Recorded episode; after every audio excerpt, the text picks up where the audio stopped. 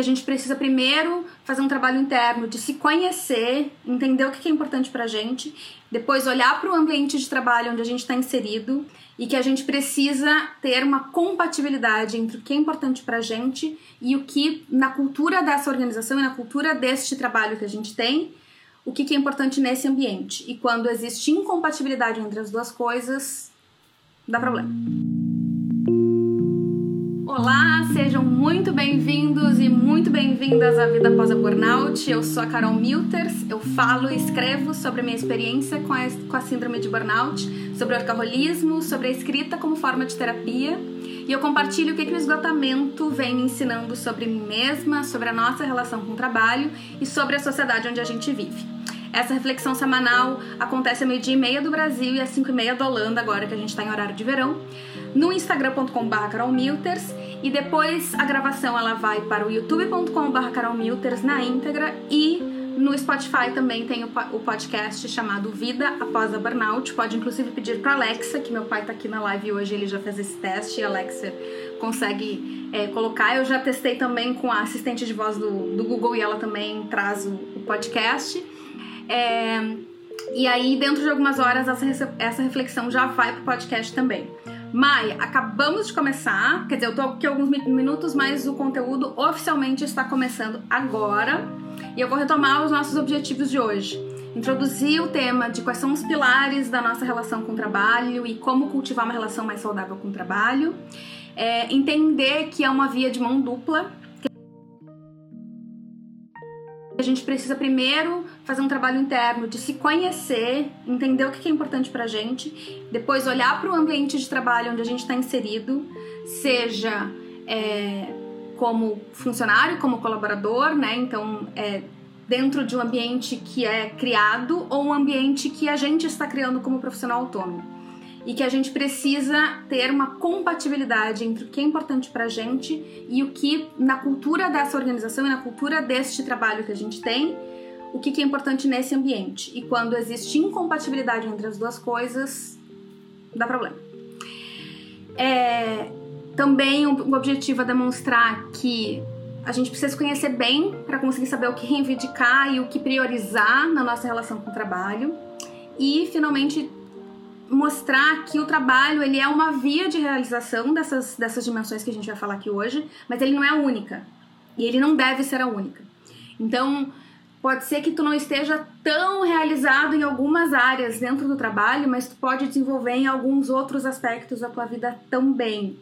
É muito importante que a gente consiga chegar neste equilíbrio eu não sei se chegar, não é chegar no equilíbrio porque ele não é um ponto de, né, ele não é um destino, ele é um processo. A gente busca esse equilíbrio entre entender que o trabalho é importante e ele é significativo na nossa vida, sim, porque é uma forma da gente contribuir, é uma forma da gente se manter sobrevivendo no, né, na, no sistema político econômico que a gente vive, mas que ele não é tudo. E que existem outras áreas da nossa vida que também podem nos trazer e devem nos trazer a realização que a gente busca. Vamos às áreas, né? Eu trouxe essas áreas pela primeira vez no webinário que eu falei sobre o que a Burnout me ensinou sobre a minha relação com o trabalho na semana passada, terça passada. Esse webinar tá no meu youtube.com.br carolmilters, ele vai estar tá lá até o dia 3 de maio, de junho, perdão. E depois ele vai ficar só para alunos do curso Trabalho A Gente Precisa Conversar, que é um curso que eu tô organizando sobre a nossa relação com o trabalho. Primeira turma começa nessa quinta-feira, as inscrições ainda estão abertas, se alguém quiser, eu vou falar um pouco depois do curso mais pro final. Mas é, eu já quero trazer um pouco sobre essas oito áreas estratégicas. Já vou colocar todas elas aqui para tu ir anotando. Já pega papel e caneta aí, que é uma informação importante. 1. Um, identidade. 2. Autonomia. 3. Carga de trabalho. 4. Comunidade. 5. Justiça. 6. Recompensa. 7. Sentido. 8. Descanso. Essas são, vou virar aqui que a unha aparece nos dois. Essas são as oito áreas estratégicas da nossa relação com o trabalho. Eu vou falar sobre cada uma delas. A, a origem dessas áreas, ela tem um pouco, ela traz um pouco da, do, dos estudos que o Freudenberger, que é esse cara aqui, que eu vou sair do quadro um pouquinho, mas eu já volto, esse cara aqui, que ele escreveu esse livro, é, e ele, ele fez a conceituação clínica de burnout lá nos anos 70, ele que desenvolveu o conceito e termo de burnout como o esgotamento uh, decorrente do estresse, do estresse crônico. Ele é psicanalista e ele aborda algumas das dimensões individuais que são afetadas é, quando a gente passa por um burnout.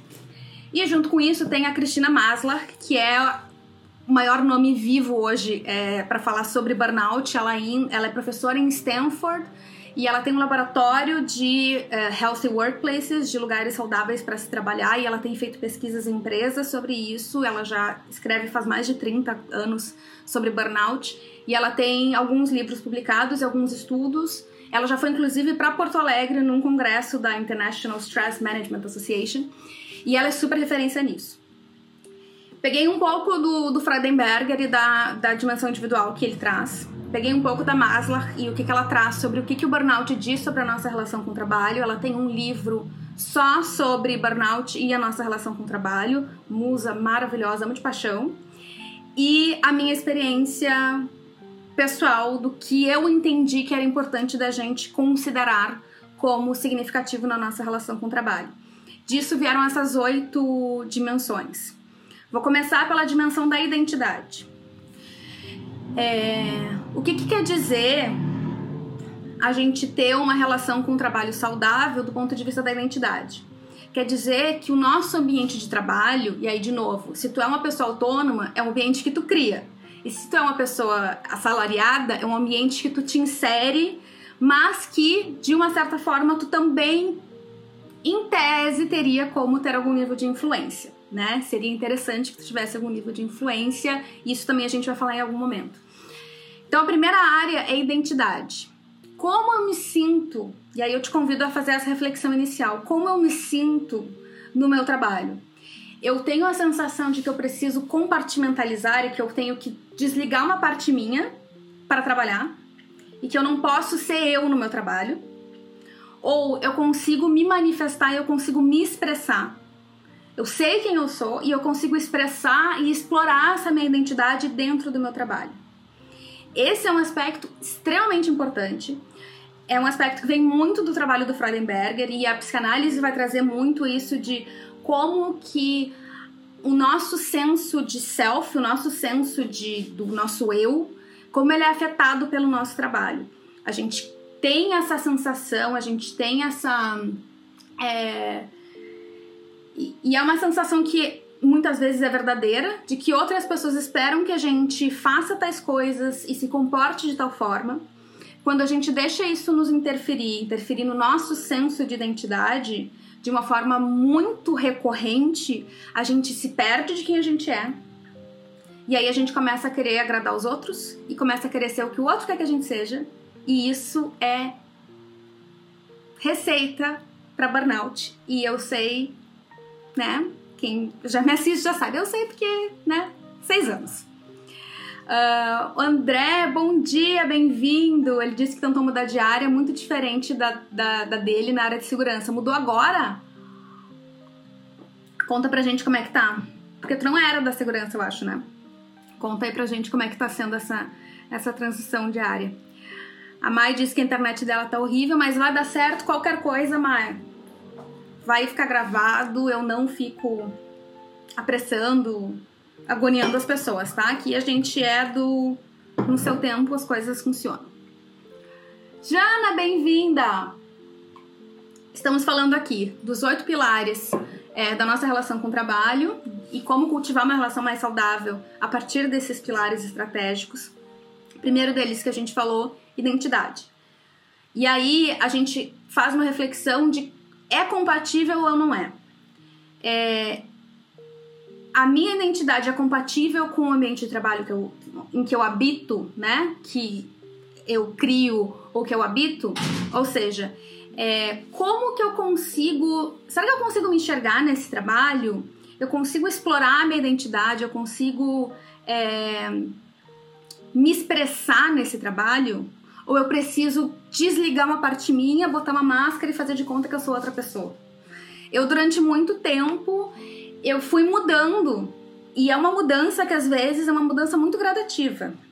Eu fui mudando assim, eu, eu fui da gargalhada no escritório que todo mundo escutava pra não sorrir. E eu não sorria. Agora, eu não sorrindo é algo inimaginável.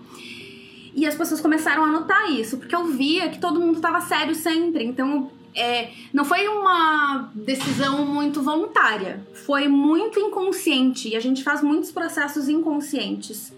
Do notei, porque a gente tem essa inteligência é, coletiva de olhar para o outro e pensar assim, tá, aquele ali, ele tá ele tem sucesso e ele age assim, assim, assim. Então, para eu chegar na mesma coisa que ele, ou para eu né, merecer tanto quanto, eu preciso agir que nem esta pessoa. Eu vou emular esse comportamento.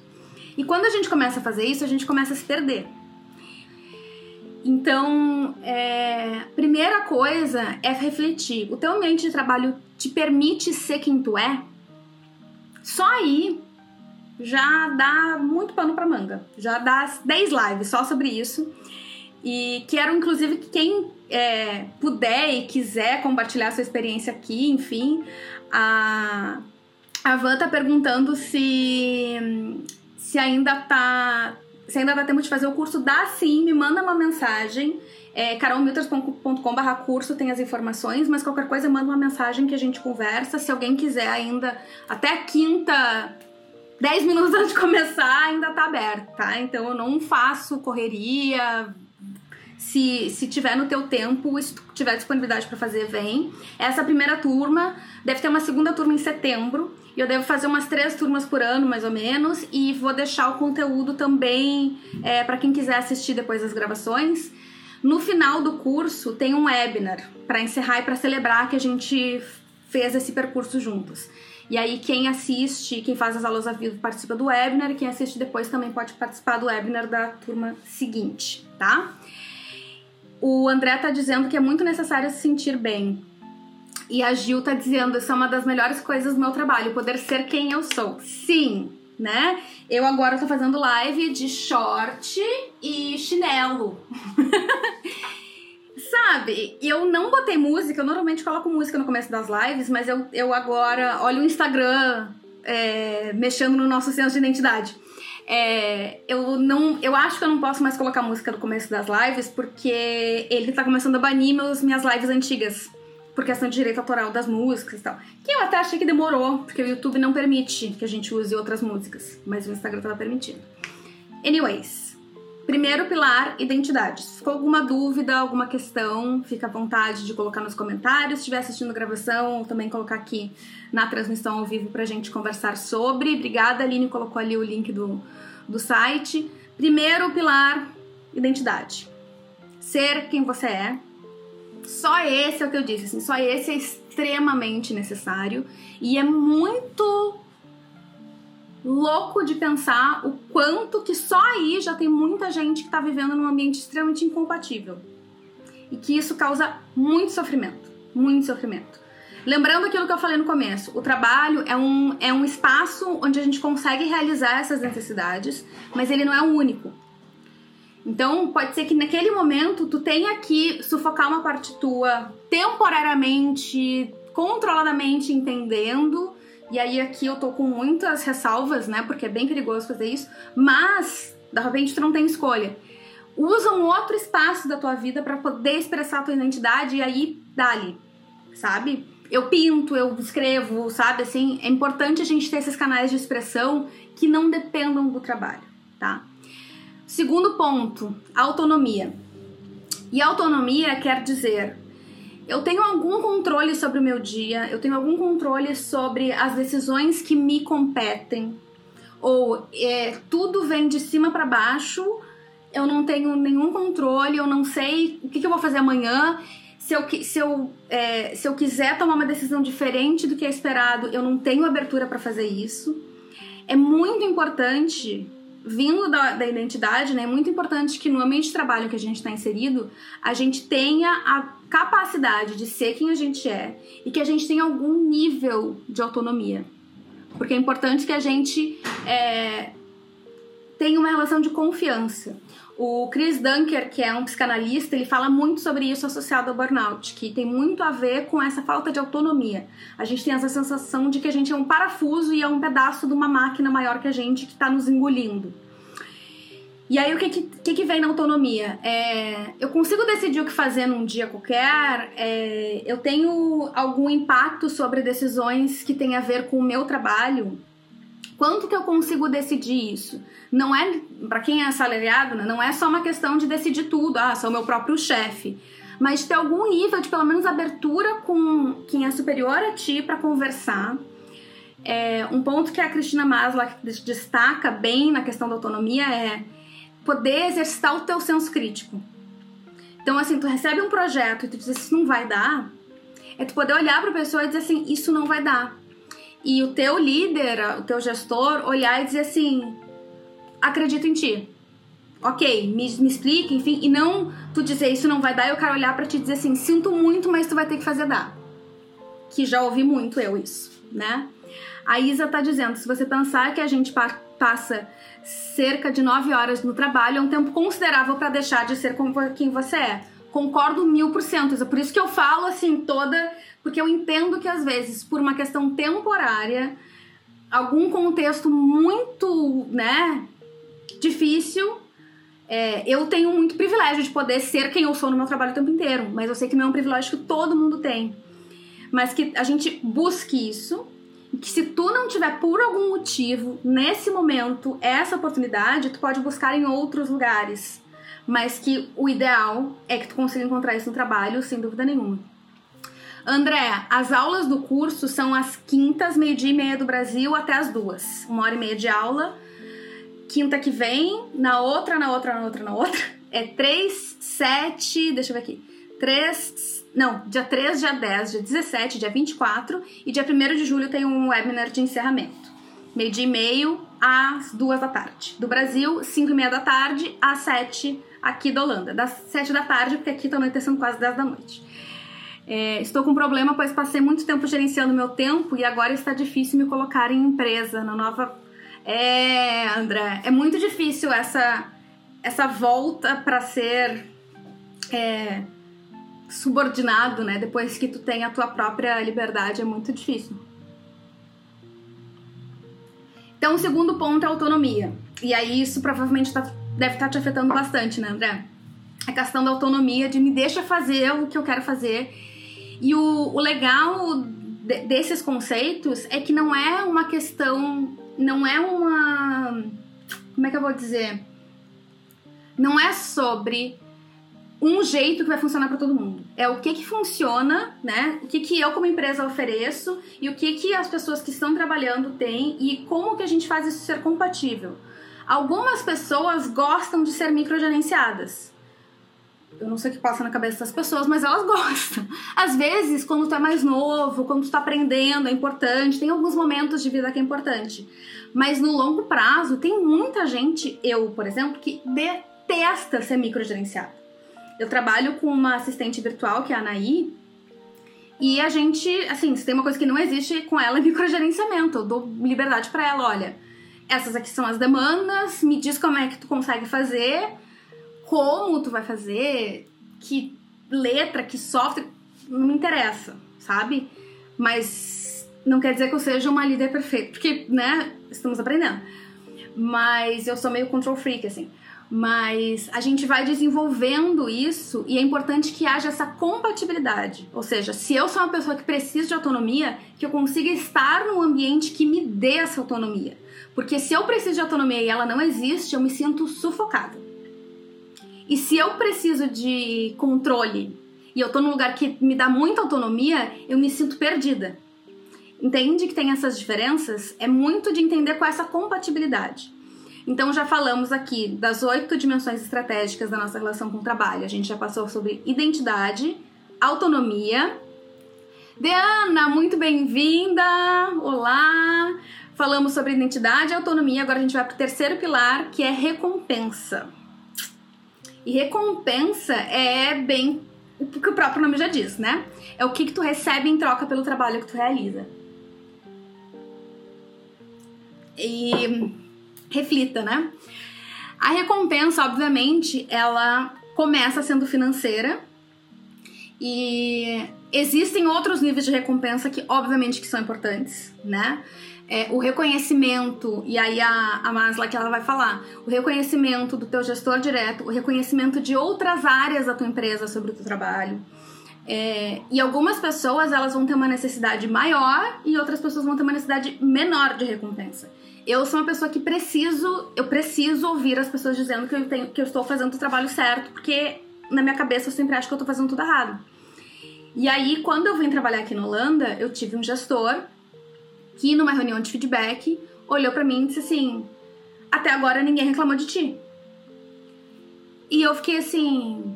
Tem questão cultural aí também, porque isso aqui na Holanda é um baita de um elogio, e aí eu vindo daqui do Brasil, que a gente, né, abraça e, e, exagera tudo e é super entusiasmado com tudo, super enfático com tudo, eu achei aquilo praticamente uma crítica, né? Eu achei, ah, vai ver, meu tô, eu tô fazendo um trabalho medíocre.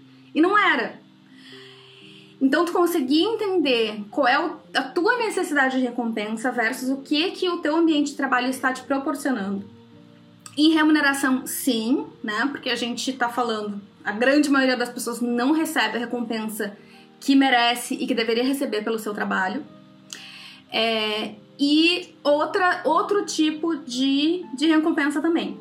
Eu vi um diretor de e-commerce de uma empresa que era cliente da empresa onde eu trabalhei, quer dizer, é cliente ainda da empresa onde eu trabalhei, que me deu uma crise de ansiedade maravilhosa um dia, é, alguns anos atrás, quando eu trabalhava lá ainda, eu tive uma crise de ansiedade numa Black Friday, gente, que foi assim, ó. Ah, maravilhosa. E aí ele apareceu no meu LinkedIn, não porque eu tô conectada com ele, vai, mas alguém curtiu e aí LinkedIn faz dessas. E aí ele tava postando, ele postou uma imagem uh, falando do salário emocional. E aí eu queria tirar o laptop pela janela e me atirar atrás do laptop quando eu li o salário emocional. Porque assim, se a gente estivesse na Finlândia, em que as pessoas recebem já super bem, né?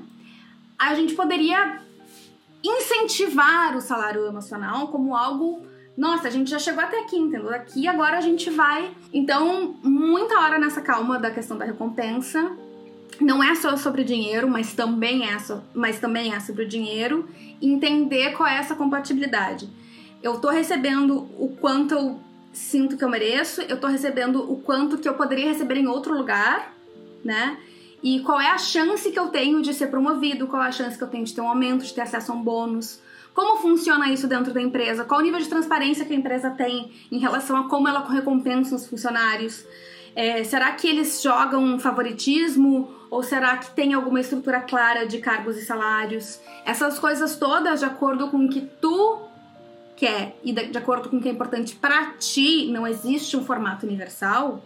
Tem gente que prefere estar tá num lugar que não existe regra nenhuma, vou fazer o meu. E tem gente que prefere saber o que esperar. E aí cada uma dessas pessoas vai demandar estar em um ambiente de trabalho diferente.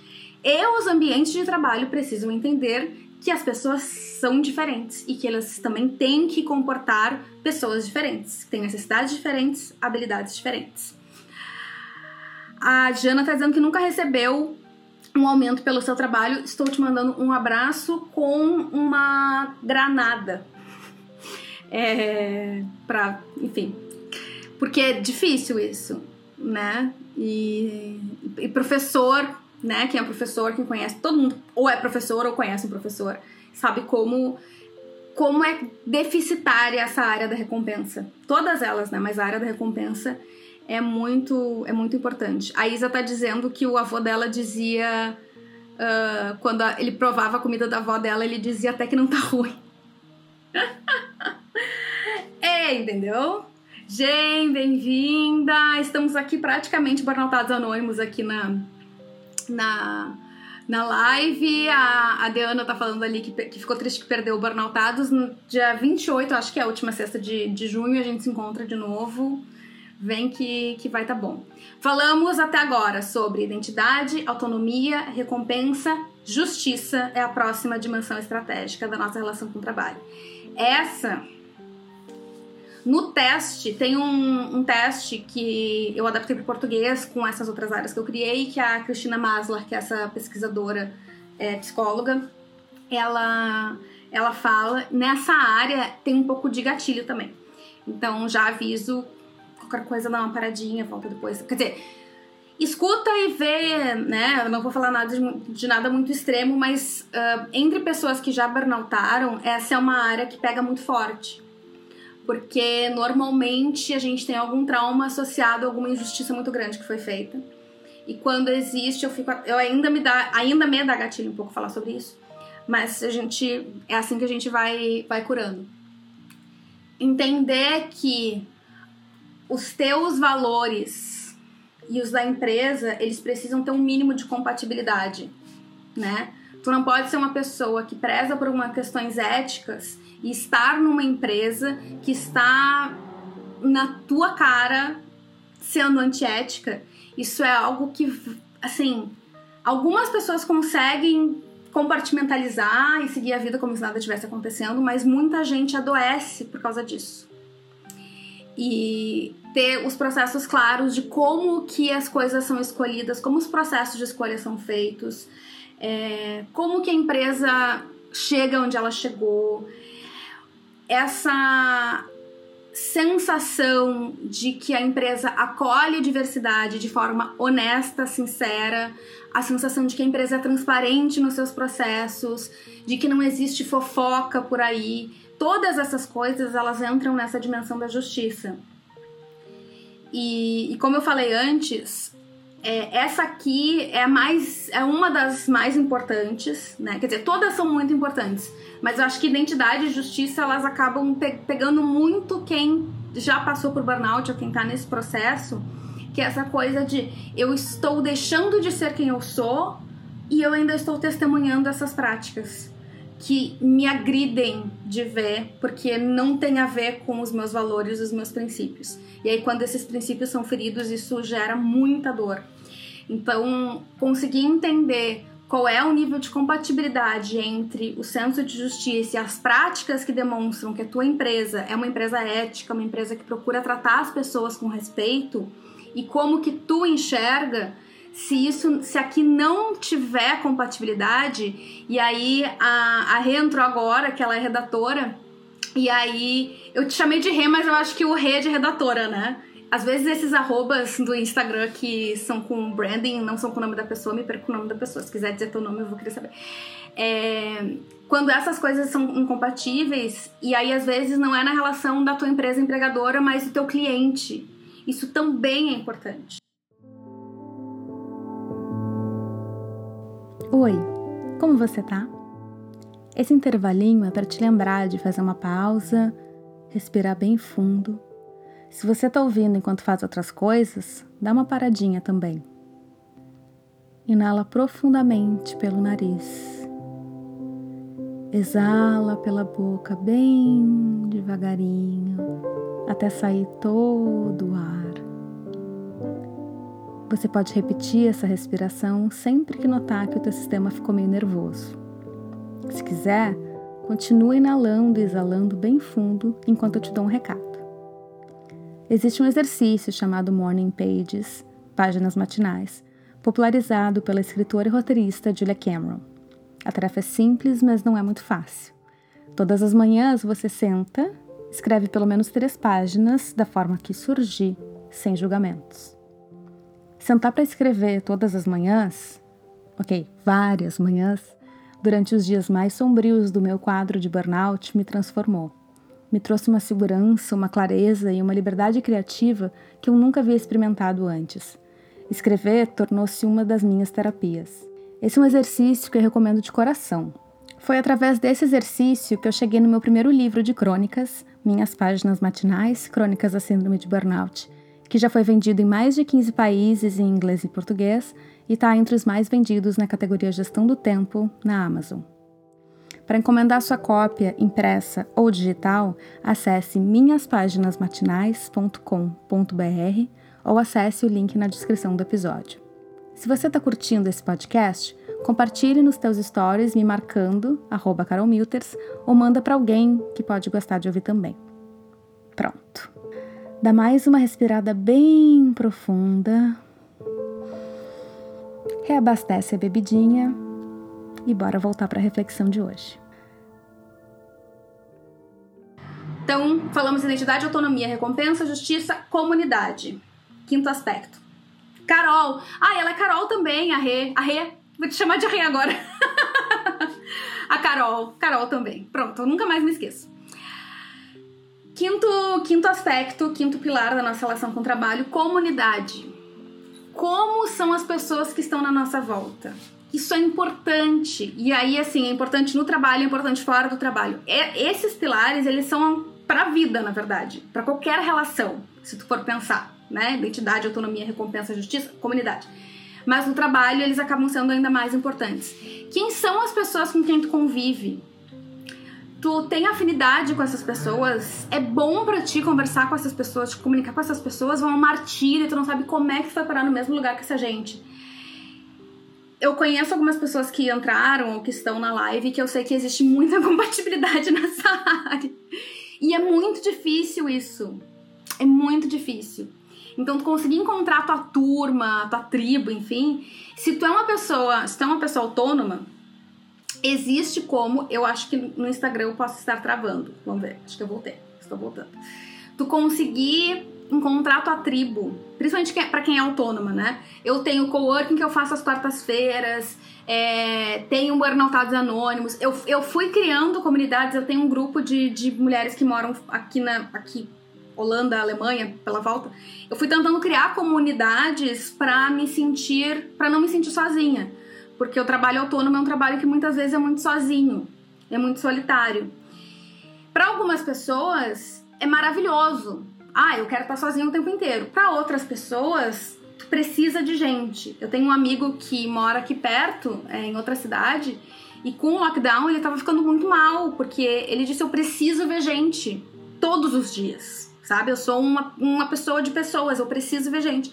E aí ele, assim, ele disse: Cara, eu preciso ir pro escritório assim que possível, porque eu vou enlouquecer dentro de casa sozinho. E outras pessoas estavam dando tudo para ficar no escritório por mais tempo, porque não conseguem ficar dando escritório com um monte de gente, não consegue trabalhar. Então é entender qual é esse equilíbrio, o que, que funciona para ti em termos dessa, dessa comunidade, o, o, tanto de tempo que tu consegue passar com essas pessoas, as interações que tu tem com essas pessoas. A Masla que fala das interações solidárias com essas pessoas, porque às vezes assim, ah, tu fica 10 horas em reunião por semana com aquela pessoa, mas tu sempre falando de pepino. Isso não é uma interação assim das mais legais, né? Também é legal ter uma interação informal, falar sobre coisas aleatórias, se ajudar, né? Isso faz muita diferença. Quando a gente já se fala muito sobre isso, né, que a gente não pede demissão de uma empresa, a gente pede demissão de uma pessoa, muitas vezes de um chefe. E muitas vezes as pessoas que estão na equipe junto contigo, elas te seguram por muito tempo. É, e, as, e muitas vezes tu não é tanto do trabalho, mas as pessoas fazem valer a pena.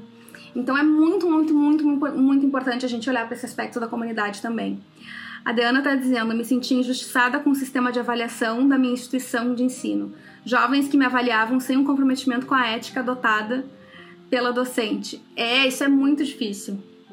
Então, e é importante mesmo assim que a gente consiga é, gerar, buscar essa compatibilidade do que, é importante para ti e o que, que é importante para esse lugar que vai te receber, para que vocês consigam combinar bem, porque senão é como se tu estivesse colocando uma coisa, né, um círculo num quadrado, não encaixa, né?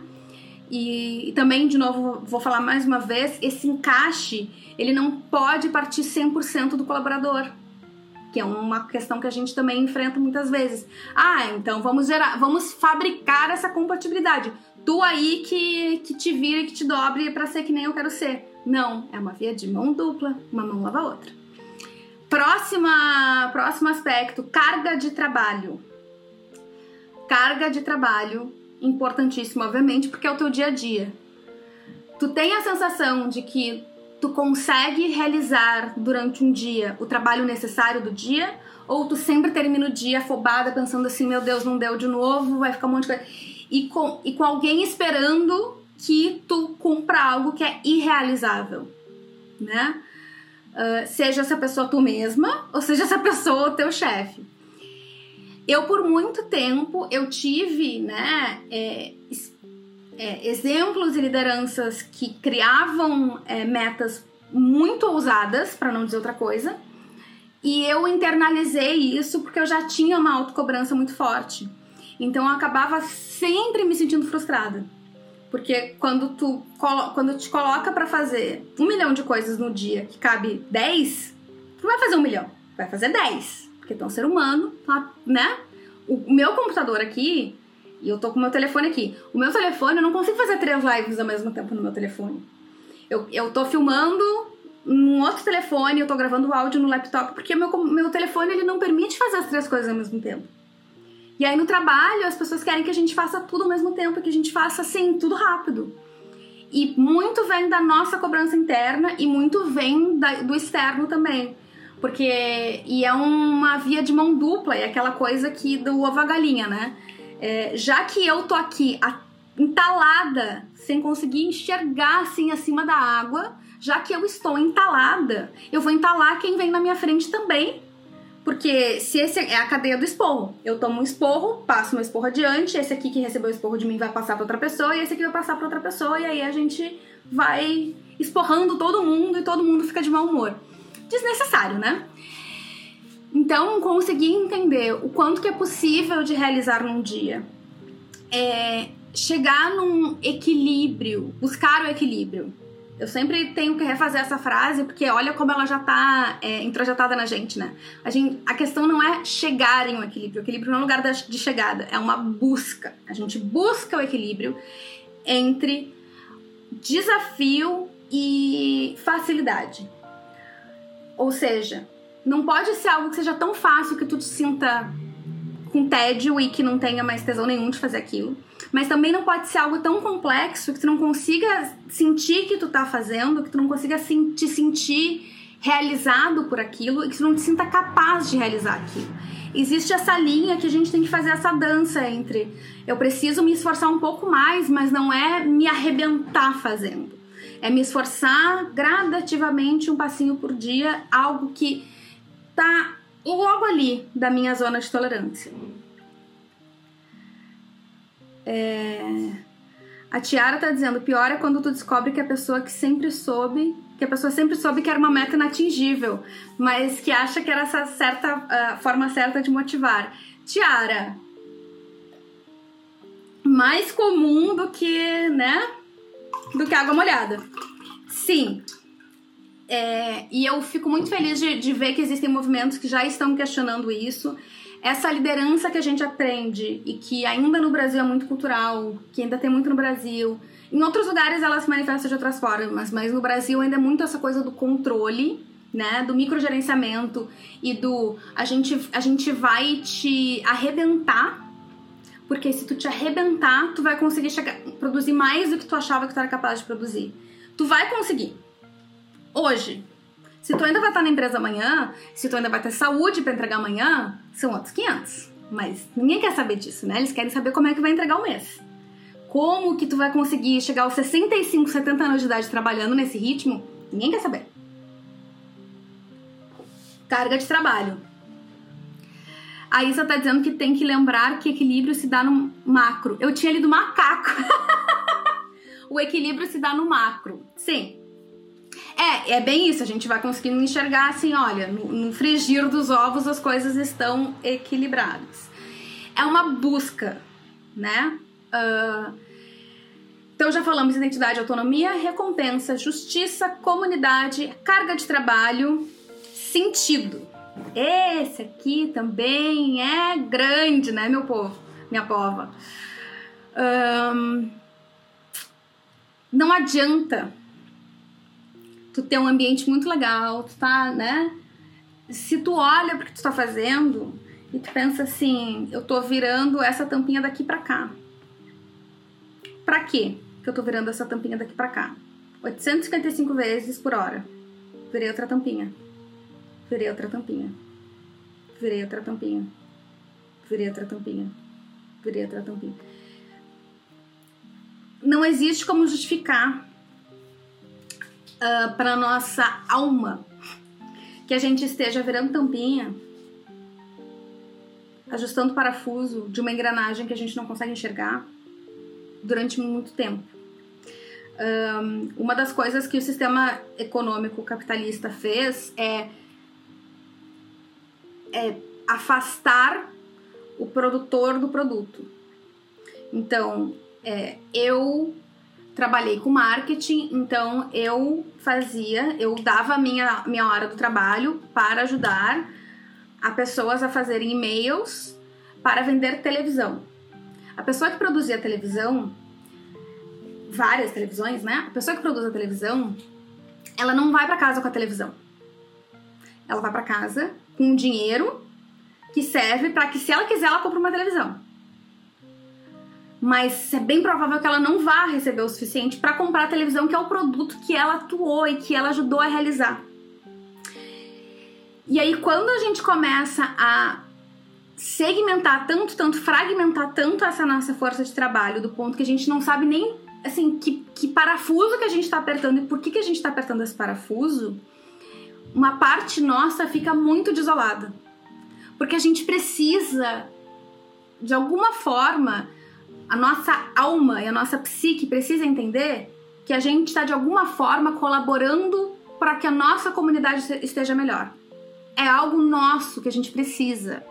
O ser humano é uma espécie que tem soberania na natureza hoje, é, com todas as explorações e tudo mais, mas a gente constrói coisas, a gente construiu civilizações não porque nós somos os mais rápidos ou os mais inteligentes logicamente, mas porque a gente se junta e porque a gente consegue se reunir e se ajudar.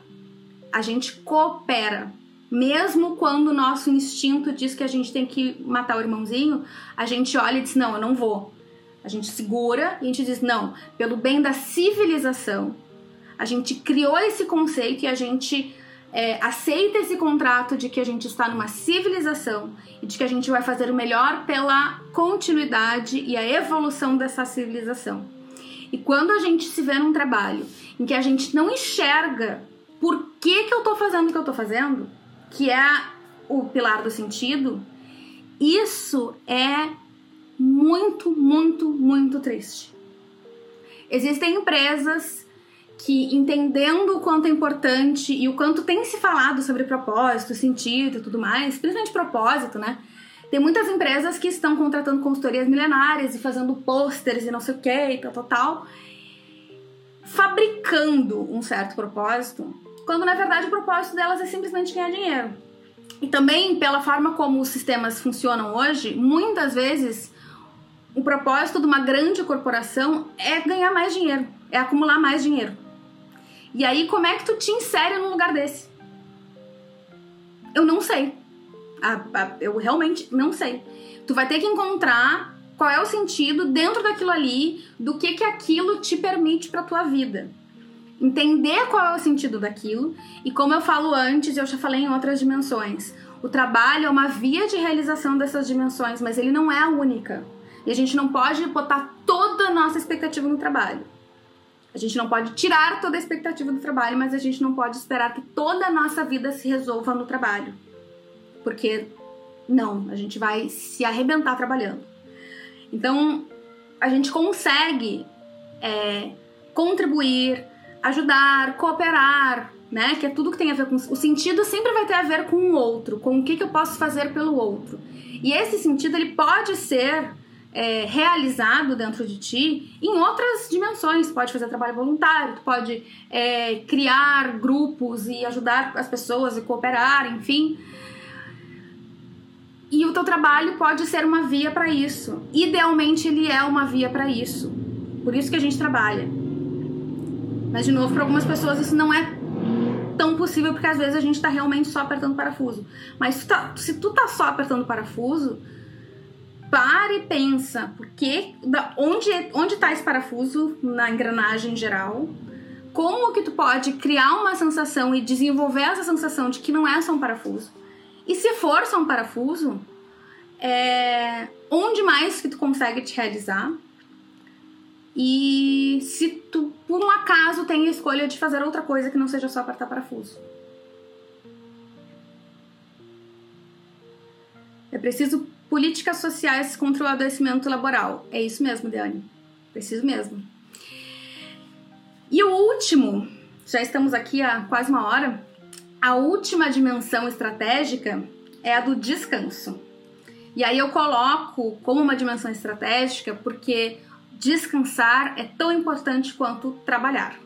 Qualquer educador físico vai te dizer que tão importante quanto treinar é repousar. Quando a gente faz uma cirurgia, eu não sei porque eu falei a gente, porque eu nunca fiz, mas quando uma pessoa faz uma cirurgia, ela é colocada em repouso, porque o corpo precisa é, elaborar tudo que aconteceu ali dentro. A gente acha que descanso é para os fracos, né? É, eu vi um vídeo que a Cibele, que é do Slow Life, ela compartilhou comigo, de um cara desses, dessas pessoas de concurso público que fala sobre como passar em concurso público, que ele fala assim: eu durmo quatro horas por noite, eu prefiro ter uma BMW do que ter um AVC. Não, eu prefiro ter um AVC e ter uma BMW do que não ter um AVC e não ter uma BMW. A pessoa falou isso, real oficial, tenho o vídeo. Uh, não vou expor a pessoa aqui porque eu não gosto de expor indivíduos. Até porque não foi ele que inventou esse discurso, né? Eu não posso botar a culpa nele por ter inventado esse discurso. Ele está simplesmente reproduzindo um discurso que vem muito antes dele. Ele prefere adoecer do que é, descansar, do que se dar o tempo. E ele diz que descanso é frescura. E muita gente ainda acha que descansar é frescura. Se tu é uma dessas pessoas, você veio na hora certa, está assistindo gravação, ouvindo no podcast, escutando, vendo no YouTube, enfim. É, você veio na hora certa e eu estou aqui para te dizer que descanso não é frescura, descanso é necessário. Cada vez mais nós estamos trabalhando com isto aqui. Eu vou, tem uma pessoa bem chata aqui no, no negócio e eu quero saber se eu consigo bloquear essa pessoa. Dá para bloquear uma pessoa no. Não dá, né? Tá, eu vou bloquear esse cidadão aqui ignorem, tá? Às vezes a internet nos expõe a, a contas desnecessárias. O trabalho, o descanso é valioso, importante, necessário, digno. Como eu ia dizendo, cada vez mais a gente está operando com a nossa massa encefálica. É... E a nossa massa encefálica está conectada ao nosso corpo. E o nosso corpo precisa de processos de descanso e recuperação. A gente precisa disso, é inquestionável isso. Então, quando tu estiver descansando, pensa, eu estou. E se tu te sentir culpada, pensa, eu estou descansando agora porque eu vou melhorar, eu vou trabalhar melhor depois. É, porque a gente tá tão maluco nessa lógica que a gente tem que dizer, que a gente tem que dizer para si, e eu sei porque eu, né, tá aqui dentro esse discurso que eu tenho que dizer para mim assim, eu, eu vou me permitir descansar porque se eu descansar eu trabalho melhor. Não porque eu mereço descansar um ser humano, eu sou um ser humano e o descanso é digno e, e é um direito de todo mundo, está inclusive na Declaração Universal dos Direitos Humanos. Conseguir descansar. É, na CLT existem dois tipos de descanso. Existe o descanso intra-jornada, perdão, vou fazer esse dedo. O descanso, esse aqui é pro, pro que estava tentando fazer spam aqui na live. Existe o descanso intra-jornada e o descanso interjornada. Intra-jornada é dentro de um dia de trabalho. Aqui no Holanda eles não fazem muito descanso intra-jornada e eu vejo o quanto que isso faz mal. A pessoa ela entra, tudo, tudo, tudo, tudo, tudo, ela não para até embora. Ela não para. E isso é muito ruim, porque imagina tu ficar com teu telefone, imagina se eu ficasse 8 horas fazendo live no Instagram. Quem ia aguentar assistir? Que telefone ia aguentar ficar ligado? Que internet ia aguentar. Que. Que. Que? Oito horas. A gente precisa parar. E ainda bem que a gente tem as nossas funções fisiológicas, que, as, que às vezes a gente tá tão enlouquecido que a gente esquece, ai, precisa fazer um xixi, aí vai fazer xixi ou vai fazer outra coisa, né? Ou precisa tomar uma água, alguma coisa. Porque às vezes, se não é isso, e se houvesse um jeito de governar isso, vai ser um jeito de tomar uma pílula que a pessoa não, não faz xixi por dois dias, vocês podem ter certeza absoluta que, né, os, os boards já estariam distribuindo isso dentro das suas empresas. O descanso é necessário, é importante, é digno. E é muito importante quando tu vai olhar para tua relação com o trabalho, pensar também é essencial olhar. Quando tu pensa na tua relação com o trabalho, é essencial tu olhar como é a tua relação com o descanso e como tu te permite descansar.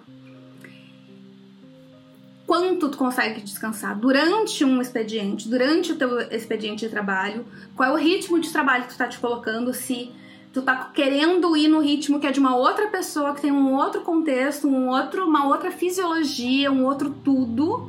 Tu tá querendo ter o mesmo ritmo daquela pessoa e quanto é que é o teu ritmo. Então, Dani, seja muito bem-vinda. Estamos aqui quase encerrando, mas qualquer coisa depois tu assiste na, na gravação. Falamos aqui sobre as oito dimensões e as oito áreas estratégicas da nossa relação com o trabalho identidade, autonomia, recompensa, justiça, comunidade, carga de trabalho, sentido e descanso. É, eu vou falar rapidinho sobre o curso que começa quinta-feira. O nome do curso é Trabalho, a gente precisa conversar. Não é um curso para eu te dar uma resposta, te dar um framework daqui. Você, este é o jeito que você vai se relacionar com o trabalho ele se chama Trabalho a gente precisa conversar porque é para ser uma DR com trabalho mesmo, né? É, para a gente olhar para esse nosso para esse nosso processo. Eu tenho aqui a minha Relações Públicas Aline Miltersteiner, que está disponibilizando o link do curso para inscrição. A inscrição ainda está aberta. Quem quiser, estiver assistindo a gravação, se quiser, me manda uma mensagem. A primeira turma começa na quinta, mas eu vou abrir outras turmas depois. Eu estou fazendo essa primeira turma, eu não fiz muito alarde, porque. Primeiro, porque ah, não tem mais saco pra ficar fazendo esses alardes. Segundo, porque é a primeira turma e eu quero primeiro olhar, é, ter uma cocriação da turma que tá fazendo esse material junto comigo. Uh, tem algumas pessoas já inscritas, se quiser ainda pode é, se inscrever.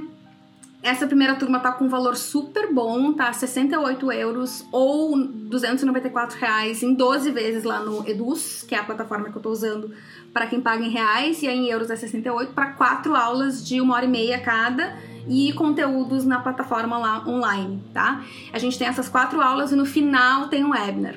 A missão do curso é desenvolver uma visão crítica sobre a nossa relação com o trabalho, em busca de algo mais saudável integralmente que faça sentido para você e para o mundo promover a conscientização e multiplicar a reflexão sobre novos jeitos de trabalhar e se relacionar com essa dimensão tão importante das nossas vidas. Ele é para profissionais de qualquer área que, que procurem ter uma relação mais saudável com o trabalho e que entendam a relevância da gente discutir esses temas é, para indivíduos, coletivos e organizações, para que elas possam contribuir com uma sociedade mais igualitária e que a gente viva melhor e especialmente para autônomos e líderes, para que possam multiplicar isso e para reconhecer em si as possibilidades de evolução para que isso possa ser trazido para outras pessoas também, para suas equipes e para suas comunidades. Na quinta-feira a gente tem a primeira aula, que é você e o trabalho. A gente vai falar sobre o que mudou no conceito de carreira, é, quem é você sem o crachá. Na quinta que vem, dia 10, a gente tem uma aula sobre produtividade, para repensar e reimaginar produtividade, rotina, disciplina e esforço. Terceira aula, dia 17, a gente tem é, rede de apoio networking. O nome da aula é Você Não Precisa Fazer Tudo Sozinho. A gente vai trazer o ponto da comunidade, é, falar sobre a arte de delegar e liderar. Na última aula 4, a gente fala sobre posicionamento pessoal e propósito. E aí, quem está no curso vai escrever o seu manifesto profissional, que vai ser muito, muito maravilhoso. E aí, tu vai ter um texto que vai ser o teu norteador de, da tua relação com o trabalho daqui para frente. Tu pode refazer quantas vezes quiser, mas é, vai ser esse ponto zero da tua relação com o trabalho. No dia 1 de julho vai ter um webinar aberto para quem quiser assistir, uh, em que as alunas, alunos vão falar sobre algum tema que tenha é, aprendido mais ou que tenha refletido mais, algum tema que tenha chamado a atenção, para que a gente consiga multiplicar essa discussão e trazer para outros ambientes, outras esferas também. E quero trazer convidadas também para esse webinar, mas estamos com a, com a programação ainda é, desenvolvendo junto com quem vai participar do curso. É, dia 19 de junho, sábado, às 10 da manhã do Brasil, 15 horas da Holanda, vai ter a oficina de escrita terapêutica para pessoas que estão passando, passaram ou estão entrando é, em um processo de burnout, para pessoas burnoutadas, né, que estiveram, estão, enfim. É, vou falar, a gente vai falar muito sobre a relação com o trabalho, vai escrever muito sobre essa nossa questão de quem a gente é, quem a gente era, como atravessar isso. Uh, e aí eu vou deixar mais detalhes sobre a oficina nos próximos dias, vai ser no sábado, dia 19. No link da minha bio tem sobre, tudo sobre o curso e tem também o um link para entrar na lista de interesse dessa oficina. Estão todos muito bem-vindos e muito bem-vindas. Se tu quiser uh, compartilhar essa live, qualquer conteúdo que eu esteja produzindo com a tua rede, por favor, faça isso, porque quanto mais a gente tiver pessoas multiplicando isso, melhor. Agradeço muito a todos, inclusive. É, a produção desse conteúdo e de outras iniciativas gratuitas, é, como o Burnoutados Anônimos, que é o grupo de apoio que teve semana passada, elas, essas iniciativas elas são mantidas pelos leitores e leitoras que compram meu livro, Minhas Páginas Matinais. Cadê meu livro? Esse aqui. Esse é do quadro Voltei. Tinha um marcador de texto, Minhas Páginas Matinais, Crônicas da Síndrome de Burnout é, que já foi vendido em mais de 15 países, está vendo nos formatos impresso e digital. E a Amazon me chamou para fazer uma versão em capa dura e também estará em breve, mas ainda não fiz, mas vai fazer, vou fazer, vai acontecer, capa dura, edição especial de aniversário. Também apoiada pelos alunos e alunas das minhas oficinas de escrita terapêutica, como esta do dia 19, do curso da relação com o trabalho, pelos clientes e parceiros com quem eu realizo mentorias e projetos de cultivo ao bem-estar na relação com o trabalho, e através de doações feitas por quem gosta de me ver e ouvir. No link da bio no Instagram, tu encontra todas as informações, carolmilters.com é meu site, tem tudo lá também. E qualquer coisa tu pode me contatar por DM, por mensagem, comentário, ou me escrever no hello, com dois L's, hello, arroba carolmiltras.com. Agradeço muito. Meu muitíssimo obrigada a quem vem me apoiando de tantas formas em tantos lugares do mundo. A, a Dani acabou de se inscrever no curso, gente, que maravilhosa! Já temos algumas, algumas novas inscritas aqui no curso, fiquei muito feliz de saber. Agradeço muito a Mariana, gente. Vou fazer o publi da Mariana agora. A Mariana comunica que está aqui. Ela é professora de inglês, ela é professora há muitos anos já. Não vou, eu não, eu não me lembro qual é o número, eu não vou chutar, mas ela é professora há muitos anos e ela é maravilhosa, gente. Conheci ela no nosso coworking de quarta-feira. Eu tava procrastinando esse curso há muito tempo, mas muito tempo. E aí a Mariana sentou comigo um dia e disse assim: o que, que tu tem? O que, que tu quer ensinar? Que, vamos, vamos, vamos. E eu saí com data, preço, programa e tudo. Então, se alguém, por acaso, 15 anos ela é professora, gente. Então, assim, se alguém é, que tá aqui tá, tem o seu próprio negócio, quer criar algum curso online, quer ensinar o que sabe, compartilhar o seu conhecimento, a Mari é maravilhosa para isso. É, ela não é aquela pessoa do como fazer um curso que vai vender. Ela não tá. A, preocupação dela e o propósito dela é um curso que vai ensinar as pessoas, que vai trazer alguma transformação para as pessoas, que vai ajudar as pessoas. É, não como fazer um curso que vende. Porque o curso que vende é o curso que entrega o que promete. Pode ser que na primeira edição tu venda muito, mas for um curso meio bosta, é, ninguém volta. Então o importante é tu fazer um produto bom. E aí a Mari, ela é do produto terça que vem, atenção, atenção, o tema da terça que vem é como apoiar alguém que está com burnout. Então, eu vou botar nos stories provavelmente amanhã já. Compartilha no grupo da família, no grupo dos colegas, com o chefe, com não sei o quem, que é eu vou vai ter conteúdo só para quem está convivendo com alguém com burnout. Para essa pessoa que não acredita em ti, para essa pessoa que não sabe como te ajudar, vai ser para essa pessoa. Então, assim, fiquem ligados nos meus conteúdos aqui que vai ter, vou, vou, divulgar nos próximos dias e aí vocês compartilhem com todo mundo que terça que vem vai ser babado. Um beijo para vocês, muito, muito, muito obrigada. Se cuidem muito bem e até terça que vem. Tchau, tchau. Esse podcast é produzido, apresentado e editado por essa que vos fala, Carol Milters. A trilha do nosso podcast conta com composições do Ketsa e do Chad Crouch. Se você gostou do que ouviu, inscreva-se ou comece a seguir esse podcast no seu player preferido. Assim, você fica sabendo quando um episódio novo entra no ar. Você pode ajudar esse conteúdo a chegar em mais pessoas, compartilhando nas redes e com alguém que você acha que esteja precisando ouvir a reflexão de hoje. Para acessar os meus textos, exercícios e ficar por dentro das próximas oficinas de escrita terapêutica, cursos e do próximo livro, acesse o meu site carolmilters.com ou me encontre nas redes, sempre arroba carolmilters. Obrigada pelo teu tempo e atenção, te cuida bem e até o próximo.